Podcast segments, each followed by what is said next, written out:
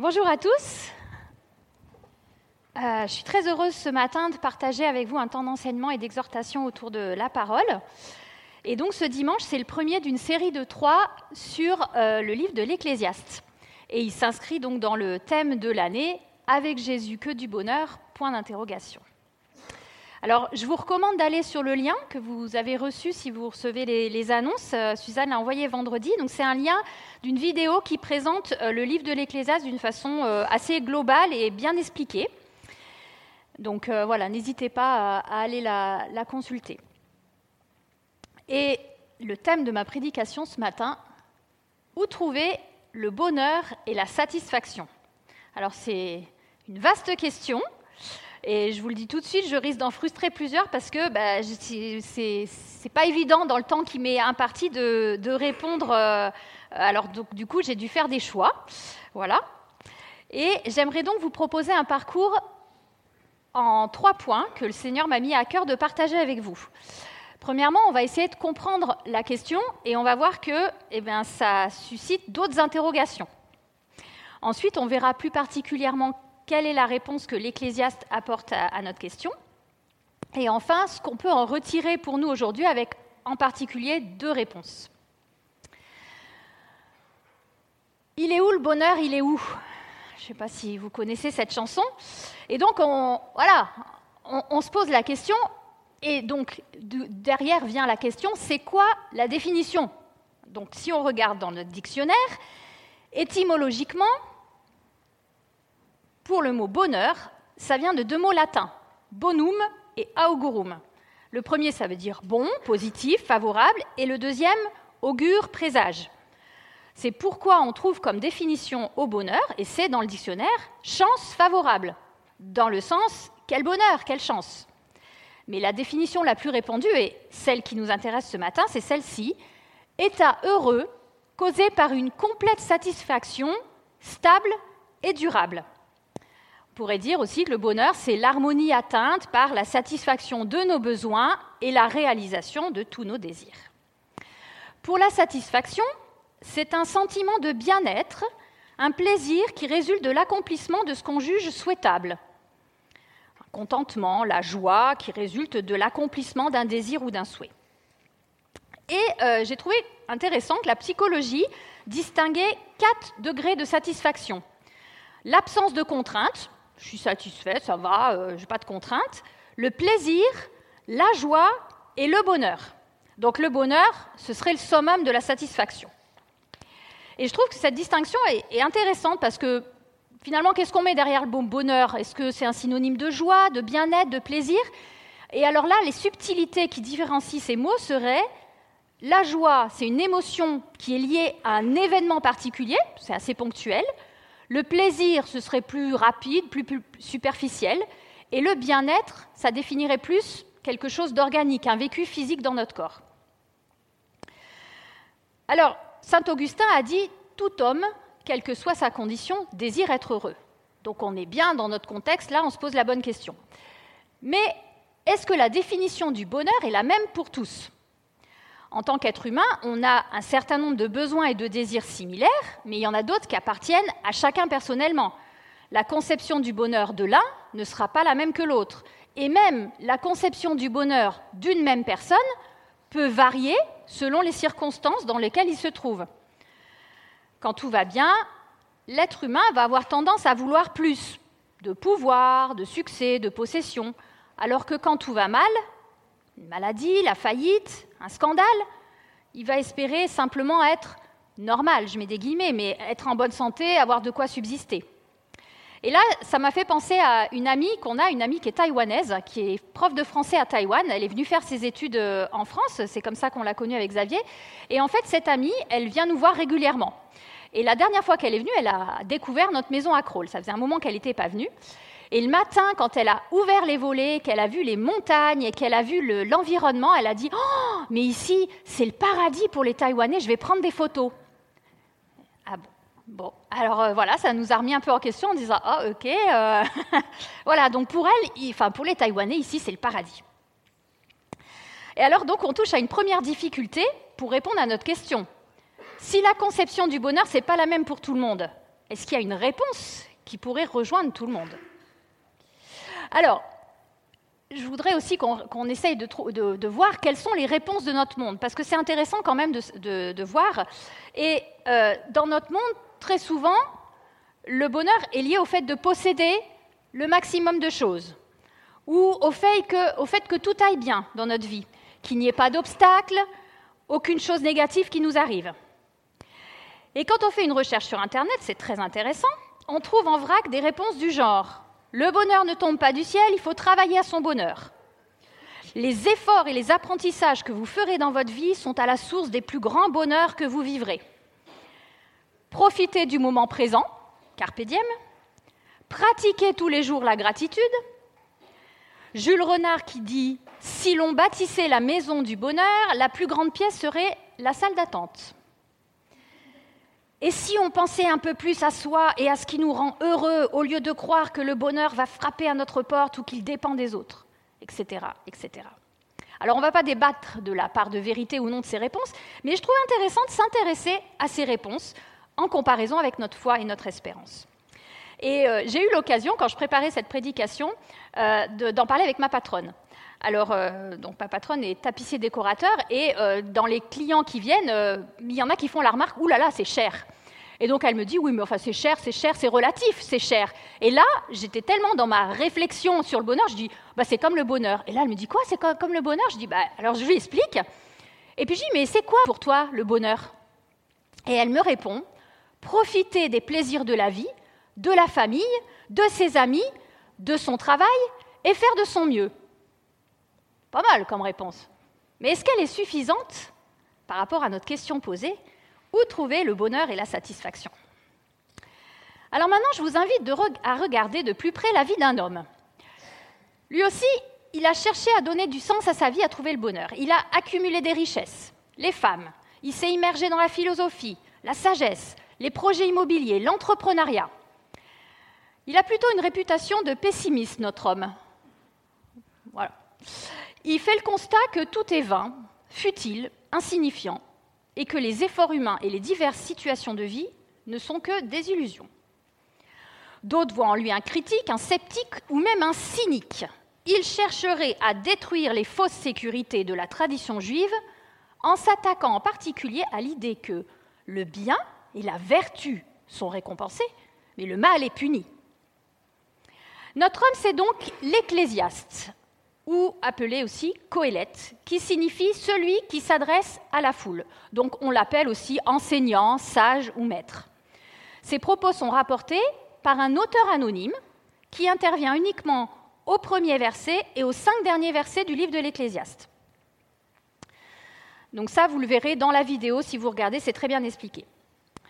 Dans les deux premiers chapitres, notre homme se décrit lui-même comme le fils de David et roi d'Israël à Jérusalem, un sage au sein d'une cour de gens brillants.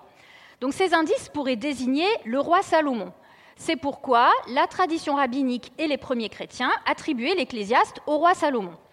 Mais cette opinion a été abandonnée par beaucoup de critiques modernes qui pensent plutôt que Coëlette fut écrit aux alentours de 250 avant Jésus-Christ par un intellectuel, probablement un poète hébreu, utilisant la vie de Salomon comme point de vue pour illustrer la poursuite de la sagesse par les Hébreux. L'enseignant commence et termine son message par le même verset.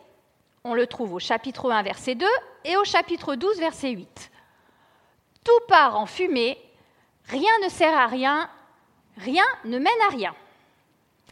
Ce mot fumée, il est souvent traduit par vanité aussi dans, dans les Bibles. C'est celui qui représente le mieux ce que l'enseignant veut nous dire quelque chose de visible, mais d'éphémère, non palpable, inconsistant et qui s'évapore sans qu'on puisse l'attraper. Dans le premier chapitre de l'Ecclésiaste, il écrit selon les sentiments des habitants de ce monde, c'est-à-dire de ceux qui sont sous le soleil, c'est une expression qu'on retrouve. Il explique que l'individu est soumis à une sorte de fatalisme qui restreint sa destinée au cycle éternel de vie et de mort sans véritablement de profit. Ça m'a fait penser au cycle de l'eau. Hein, ceux qui ont des enfants à l'école élémentaire, euh, qu'on apprend le cycle de l'eau, ben voilà. C'est, euh, Et ce qu'on retient souvent, c'est cette fameuse citation qu'on retrouve dans notre monde aussi il n'y a rien de nouveau sous le soleil. au verset 9 du chapitre 1. Et puis notre sage fait ensuite un exposé qui se présente comme une sorte d'enquête sur ce qui se passe sur la terre et sur sa quête de sens et de bonheur. Et donc je vous invite à lire le chapitre 2 de l'Ecclésiaste. Je me suis dit en moi-même, va donc, teste les plaisirs et goûte à ce qui est bon. Mais cela aussi est dérisoire. Du rire, j'ai dit, c'est absurde. Et de la joie, à quoi cela m'avance-t-il? Puis j'ai décidé en moi-même de m'adonner au vin, tout en continuant à me conduire avec sagesse. Et j'ai résolu de me lancer dans la folie, le temps de voir ce qui est le mieux pour les hommes qui s'affairent sous le soleil pendant les jours qu'ils ont à y vivre. J'ai entrepris de grands travaux. Je me suis bâti des maisons, je me suis planté des vignes, je me suis aménagé des jardins et des vergers, et j'y ai planté des arbres fruitiers de toutes sortes. Je me suis fait des bassins pour irriguer des pépinières ou croiser des arbres. Je me suis procuré des esclaves et des servantes. J'ai eu du personnel domestique. J'ai possédé en abondance du gros et du menu bétail, bien plus que tous ceux qui m'ont précédé à Jérusalem. Je me suis amassé de l'argent et de l'or, provenant des trésors des rois et des provinces. Je me suis procuré des chanteurs et des chanteuses, et j'ai eu ce qui fait le délice des hommes, de nombreuses belles femmes. Ainsi, je devins puissant et je surpassais tous ceux qui m'ont précédé à Jérusalem. En tout cela, ma sagesse m'assistait. Je ne me suis rien refusé de tout ce que je voyais. Je ne me suis privé d'aucun plaisir. Oui, j'ai joui de tout mon travail, et c'est la part que j'ai retirée de toute la peine que je me suis donnée. Puis j'ai considéré l'ensemble de mes réalisations et toute la peine que je m'étais donnée pour les accomplir. Et je me suis rendu compte que tout est dérisoire. Autant courir après le vent. Il n'y a aucun avantage à tout ce qu'on fait sous le soleil. Puis je me suis mis à considérer ce qui est sagesse et ce qui est stupidité et folie. Ainsi, que sera l'homme qui succédera au roi? Que fera-t-il sinon ce qui s'est déjà fait avant lui? J'ai constaté que la sagesse est plus avantageuse que la stupidité, tout comme la lumière est plus avantageuse que les ténèbres. Le sage a des yeux pour voir, alors que l'insensé marche dans les ténèbres. Cependant, j'ai aussi constaté qu'un même sort attend l'un et l'autre. Alors je me suis dit en moi-même, puisque mon sort va être le même que celui de l'insensé, quel avantage me procure alors toute ma sagesse? Et j'ai conclu en moi-même que cela aussi était dérisoire. Car on ne se souviendra pas longtemps du sage, pas plus que de l'insensé. Et dans les temps à venir, tous deux tomberont dans l'oubli car le sage mourra aussi bien que l'insensé. Alors je me suis mis à haïr la vie, car tout ce qui se fait sous le soleil m'est apparu détestable, parce que tout est dérisoire. Autant courir après le vent. J'ai fini par prendre en dégoût tous les travaux que j'avais accomplis sous le soleil et pour lesquels je m'étais donné tant de peine, parce que je devrais tout laisser à mon successeur. Et qui peut savoir si mon successeur sera sage ou sot? Pourtant, c'est lui qui disposera de tout ce que j'ai acquis sous le soleil par mon labeur et par ma sagesse. Cela aussi est dérisoire. Aussi, j'en suis arrivée au désespoir en pensant à tout le travail pour lequel je me suis donné tant de peine sous le soleil. En effet, on accomplit son labeur avec sagesse, compétence et adresse, et c'est à quelqu'un qui n'a jamais participé à ce travail qu'on laisse tout ce qu'on en a retiré. Cela aussi est dérisoire, et c'est un grand mal. Car que restera-t-il à l'homme de tout son labeur et de toutes ses préoccupations pour lesquelles il s'est donné tant de peine sous le soleil? En effet, toutes ses journées ne sont que tourments, ses occupations ne lui apportent que des souffrances. Même la nuit, il ne trouve pas de repos. Cela aussi est dérisoire. Il n'y a donc rien de mieux à faire pour l'homme que de manger, de boire et de jouir du bonheur au milieu de son labeur. Mais j'ai constaté que cela aussi dépend de Dieu. En effet, qui peut manger et profiter de la vie, sinon celui qui le reçoit de lui? Car Dieu donne à l'homme qui lui est agréable la sagesse, la connaissance et la joie, mais il impose comme occupation à celui qui fait le mal le soin de recueillir et d'amasser pour celui qui lui est agréable. Cela aussi est dérisoire. Autant courir après le vent. Alors il a beaucoup réfléchi à cette question, notre homme. J'ai relevé tous les verbes. J'ai vu, j'ai constaté, j'ai appliqué mon cœur, j'ai découvert, je me suis dit, j'ai acheté, j'ai possédé, j'ai amassé, je me suis procuré, je n'ai rien refusé, j'ai réfléchi, je me suis dit, OK, alors qu'est-ce qui retire de ces nombreuses expériences et réflexions? Il me semble qu'il y a deux idées qui se dégagent de ce passage. Premièrement, le bonheur n'est pas où l'on croit. L'Ecclésiaste a eu le luxe d'essayer beaucoup de choses qu'envient les gens aujourd'hui quand même. Les richesses, les plaisirs, la carrière, la prospérité, la puissance, le pouvoir, un certain statut. Et quelle est sa conclusion? Tout est dérisoire, autant courir après le vent, il n'y a aucun avantage à tout ce qu'on fait sous le soleil. C'est quand même un peu déprimant, mais pourtant réaliste. Et l'expérience de cet homme aurait pu être prise au sérieux, comme exemple pour tous. Je veux dire, il l'a fait, et il aurait pu dire, voilà, j'ai fait ça, j'ai fait ça. C'est pas la peine, j'ai déjà essayé, ça n'apporte pas le bonheur ou un sens à ta vie, laisse tomber.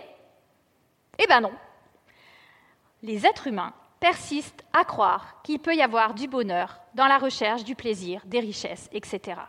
D'ailleurs, il est dit au verset 16, On ne se souviendra pas longtemps du sage, pas plus que de l'insensé, et dans les temps à venir, tous deux tomberont dans l'oubli, car le sage mourra aussi bien que l'insensé.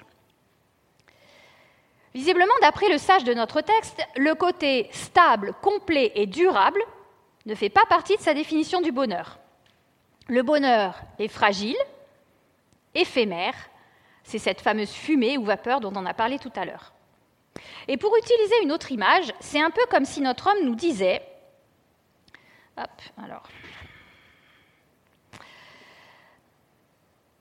Regarde ce sablier. Le sable qu'il contient s'écoule et finira un jour par s'arrêter de couler. Tu ne peux pas atteindre son contenu pour le saisir de tes mains et, le retenir. Il finit par passer. Et si quand il est terminé, tu prends un autre sablier, la même chose arrive encore et encore. La deuxième idée dans ce passage, c'est trop injuste. S'appliquer dans son travail avec toute la compétence et la sagesse possible, eh bien ça sert à rien. On dit comme ça, c'est un peu fort, on ne va pas décourager nos jeunes hein, qui sont en train de, voilà, de se projeter dans un métier, etc. Mais c'est l'idée qu'il partage dans les versets 12 à 26. L'affirmation de l'absurdité, de l'inutilité des efforts de l'être humain, en particulier dans son travail, revient comme un refrain. Et j'ai été particulièrement frappée par les versets 21 à 23, que je trouve très actuels. Je relis dans la version français courant. Un être humain travaille avec sagesse, compétence et succès et voilà qu'il doit abandonner ses réalisations à quelqu'un qui n'y a pas travaillé. C'est de la fumée sans lendemain, une grande injustice. Dans ces conditions, quel intérêt les humains ont-ils à se donner de la peine pour réaliser ce qu'ils désirent faire ici-bas? Leurs occupations ne leur apportent que soucis et tracas quotidiens, et même la nuit, leur esprit n'a pas de repos. Encore une fois, c'est de la fumée sans lendemain. À quoi bon? Pourquoi? Si le sage comme l'insensé ont le même sort, on trouve un écho à cette idée au psaume 127, verset 2, qui a été écrit par le roi Salomon d'ailleurs. Oui, il est vain de vous lever très tôt et de vous coucher tard, et de vous donner tant de peine pour gagner votre pain, car Dieu en donne autant à ceux qui lui sont chers pendant qu'ils dorment. Donc d'après notre passage, rien ne sert de chercher le bonheur là où on croit qu'il est, et plus encore, on finit tous par mourir, donc tout revient à poursuivre le vent. Alors finalement, la réponse que l'Ecclésiaste donne, on la trouve au verset 24 et 25. Le seul bonheur pour les êtres humains, c'est de manger, de boire et de profiter des résultats de leur travail. J'ai constaté que c'est Dieu qui donne ce bonheur. En effet, qui peut manger et profiter de la vie si Dieu ne le permet pas? Et on retrouvera cette idée plusieurs fois dans le discours de notre sage, au chapitre 3, verset 13, au chapitre 5, verset 17. Je vous lis chapitre 5, verset 17. Voici ce que j'ai vu. Il est bon et beau pour l'homme de manger, de boire et de prendre du plaisir dans le travail qu'il accomplit sous le soleil pendant la durée de vie que Dieu lui accorde, car c'est sa part. Et même si un homme a reçu de Dieu des richesses et des biens, s'il lui a donné le pouvoir de manger, d'en prendre sa part, de se réjouir au milieu de ce travail, c'est un cadeau de Dieu. En effet, il ne se souviendra pas beaucoup de la durée de sa vie, parce que Dieu l'occupe en déversant la joie dans son cœur. Vous vous souvenez la réponse de ma patronne tout à l'heure à la question C'est quoi le bonheur pour toi? Ben, On n'est pas très éloigné en fait, à un détail près. Dieu est absent de son discours. Et j'ai été frappée de voir combien le Coëlette citait relativement peu Dieu dans son discours. Hein. il décrit ce qu'il a fait, etc. Mais les rares fois où il en parle, c'est pour dire que finalement, tout vient de Dieu et que c'est lui seul qui est le maître de la création, de l'histoire, et qui en connaît et en détient le sens. L'homme n'a aucun moyen de découvrir quelle est la volonté de Dieu pour l'avenir. Même la plus grande des sagesses ne le permet pas. Mais Dieu est celui qui est à l'origine de tous les cadeaux qu'on peut vivre dans notre existence, si futiles soient-elles. D'ailleurs, c'est notre auteur anonyme qui va conclure le discours du sage en remettant les choses selon la perspective divine. Ecclésiaste 12, versets 13 et 14. Écoutons bien la conclusion de tout ce discours. Sois rempli de respect pour Dieu et obéis à ses commandements, car c'est là l'essentiel pour l'homme. En effet, Dieu jugera toute œuvre, même celles qui ont été accomplies en cachette, les bonnes et les mauvaises.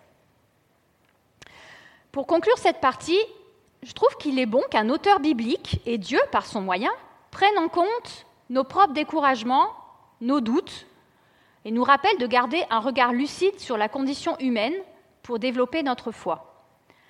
Cependant, la venue de Jésus-Christ et d'autres textes bibliques nous donnent un autre éclairage que celui de l'homme sage à la question du bonheur de la vie. Ce qui nous amène à notre troisième partie. Alors, on pourrait en tant que chrétien donner des réponses justes à la question sur le bonheur et la satisfaction, des bonnes réponses, comme le bonheur avec un grand B n'est pas de ce monde. Mon bonheur se trouve en Dieu, dans la plénitude de sa présence. On l'a vécu ce matin euh, dans la première partie. Mais j'ai à cœur de vous laisser deux réponses particulières qu'on pressent dans le texte de l'Ecclésiaste. La première réponse, c'est la gratitude pour le bonheur qui est déjà là. On a vu que l'Ecclésiaste nous dit le bonheur, c'est profiter du fruit de son travail, autour d'un bon repas, entouré de ses bien-aimés, en reconnaissant la bonté de Dieu. C'est un petit résumé, mais ça ressemble à ça.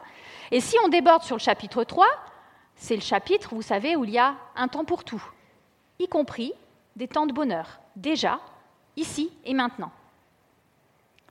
Je trouve assez drôle que le livre de la jungle ait raison sur une chose, il en faut peu pour être heureux. Beaucoup pensent qu'ils seront heureux une fois que. Ils auront un diplôme, ils auront une maison, une fois que je serai à la retraite. Avec Dieu, le bonheur, c'est aujourd'hui et maintenant, dans les petites choses de chaque jour, les petits bonheurs.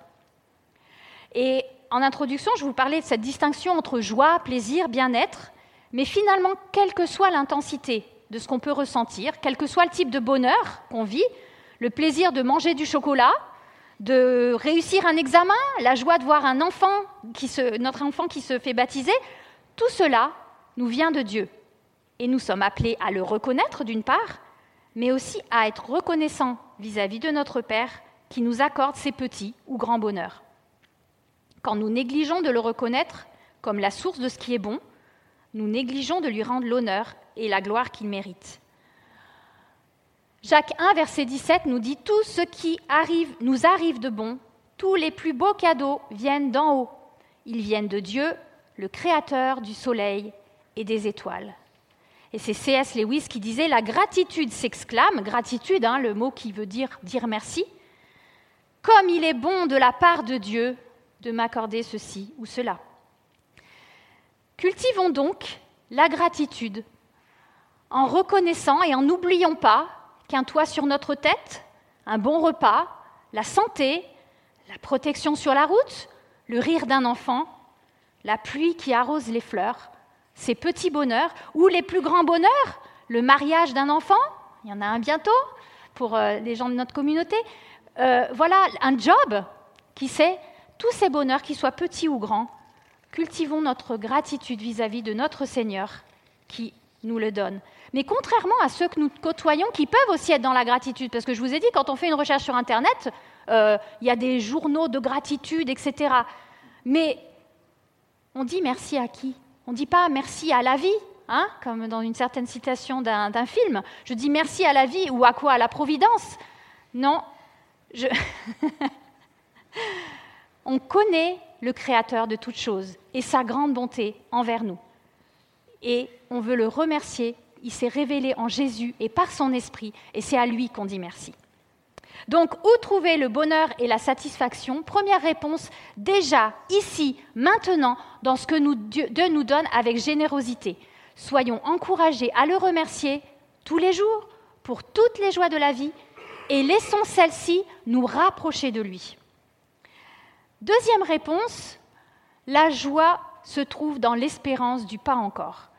Je lire 2 Corinthiens 4 au verset 17 jusqu'au chapitre 5 verset 2. Les épreuves que nous avons à endurer dans cette vie sont somme toute légères et éphémères. Elles nous préparent pour l'éternité une plénitude de gloire dépassant tout ce que nous pouvons imaginer. Aussi, n'attachons-nous pas nos regards aux choses visibles, mais aux réalités invisibles. Ce que l'on peut voir ne dure qu'un temps, les réalités invisibles demeurent éternellement. Nous savons en effet que si notre corps, cette tente qui nous abrite sur terre, vient à être détruit, nous avons au ciel une demeure qui n'est pas l'œuvre de l'homme, une maison éternelle que Dieu nous a préparée. C'est là précisément ce qui nous fait soupirer aussi longtemps que nous habitons encore dans cette tente. Nous attendons avec un ardent désir d'entrer dans cette habitation céleste. Un aveugle est obligé de faire un pas de foi si on lui dit que le ciel est rempli d'étoiles. S'il s'appuie sur ses propres capacités visuelles, il en conclura qu'il n'y a rien dans le ciel. De la même façon, nous devons reconnaître notre cécité au sujet du ciel. Pour beaucoup de gens, le ciel, c'est un terme un peu mystérieux qui désigne un endroit qu'on a du mal à appréhender et où bien souvent on n'est peut-être pas si pressé d'entrer. Mais la Bible présente les choses différemment.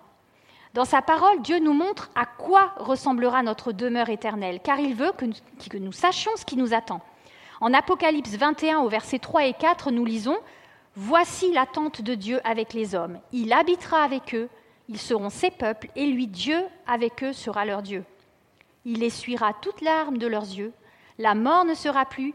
Il n'y aura plus ni deuil, ni plainte, ni souffrance, car ce qui était autrefois a définitivement disparu. Est-ce que ce serait la définition de ce fameux bonheur tel qu'on l'espère, sans aucune souffrance éternelle? Un écrivain anglais du début du XXe, Chesterton, a, a eu cette phrase le véritable bonheur, c'est de savoir que nous sommes inadaptés. Nous venons d'ailleurs. Notre bonheur ne peut être parfait ici-bas, de peur que nous nous arrêtions d'aspirer à celui qu'il y aura dans l'au-delà. Je relis. Notre bonheur ne peut être parfait ici-bas, de peur que nous nous arrêtions d'aspirer à celui qu'il y aura dans l'au-delà. Notre espérance dans ce bonheur qui n'est pas encore là nous demande persévérance et foi. Mais Jésus nous encourage dans Jean 16 au verset 22. Il parle à ses disciples alors qu'il vient de leur annoncer son départ. Vous de même, vous êtes maintenant dans la douleur, mais je vous verrai de nouveau. Alors votre cœur sera rempli de joie, et cette joie, personne ne pourra vous l'enlever. Commençons dès aujourd'hui à vivre avec le regard tourné vers l'éternité. Préoccupons-nous de ce qui est en haut et non de ce qui est sur la terre. Cherchons de tout cœur à mieux connaître le ciel et ce qui nous attend. Donc, où trouver le bonheur et la satisfaction?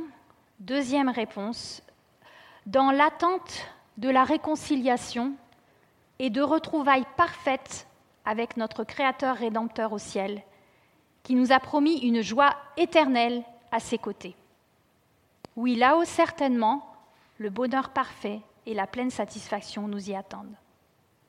Et pour conclure, si on reprend l'image du sablier tout à l'heure, prends un bonheur. Et puis, quand il est devenu fade ou que tu t'y es habitué, cherche-en un plus grand. L'Ecclésiaste nous dit on peut bénéficier du bonheur de boire, de manger, de jouir de son travail, et c'est Dieu qui nous le donne. Mais rien ne nous le garantit. Et dans tous les cas, ça ne dure pas. Et Dieu nous dit, je t'accorde gracieusement le droit d'être heureux ici-bas. Mais il s'agit d'une pâle imitation du bonheur éternel que tu connaîtras avec moi au ciel où je t'attends. Amen.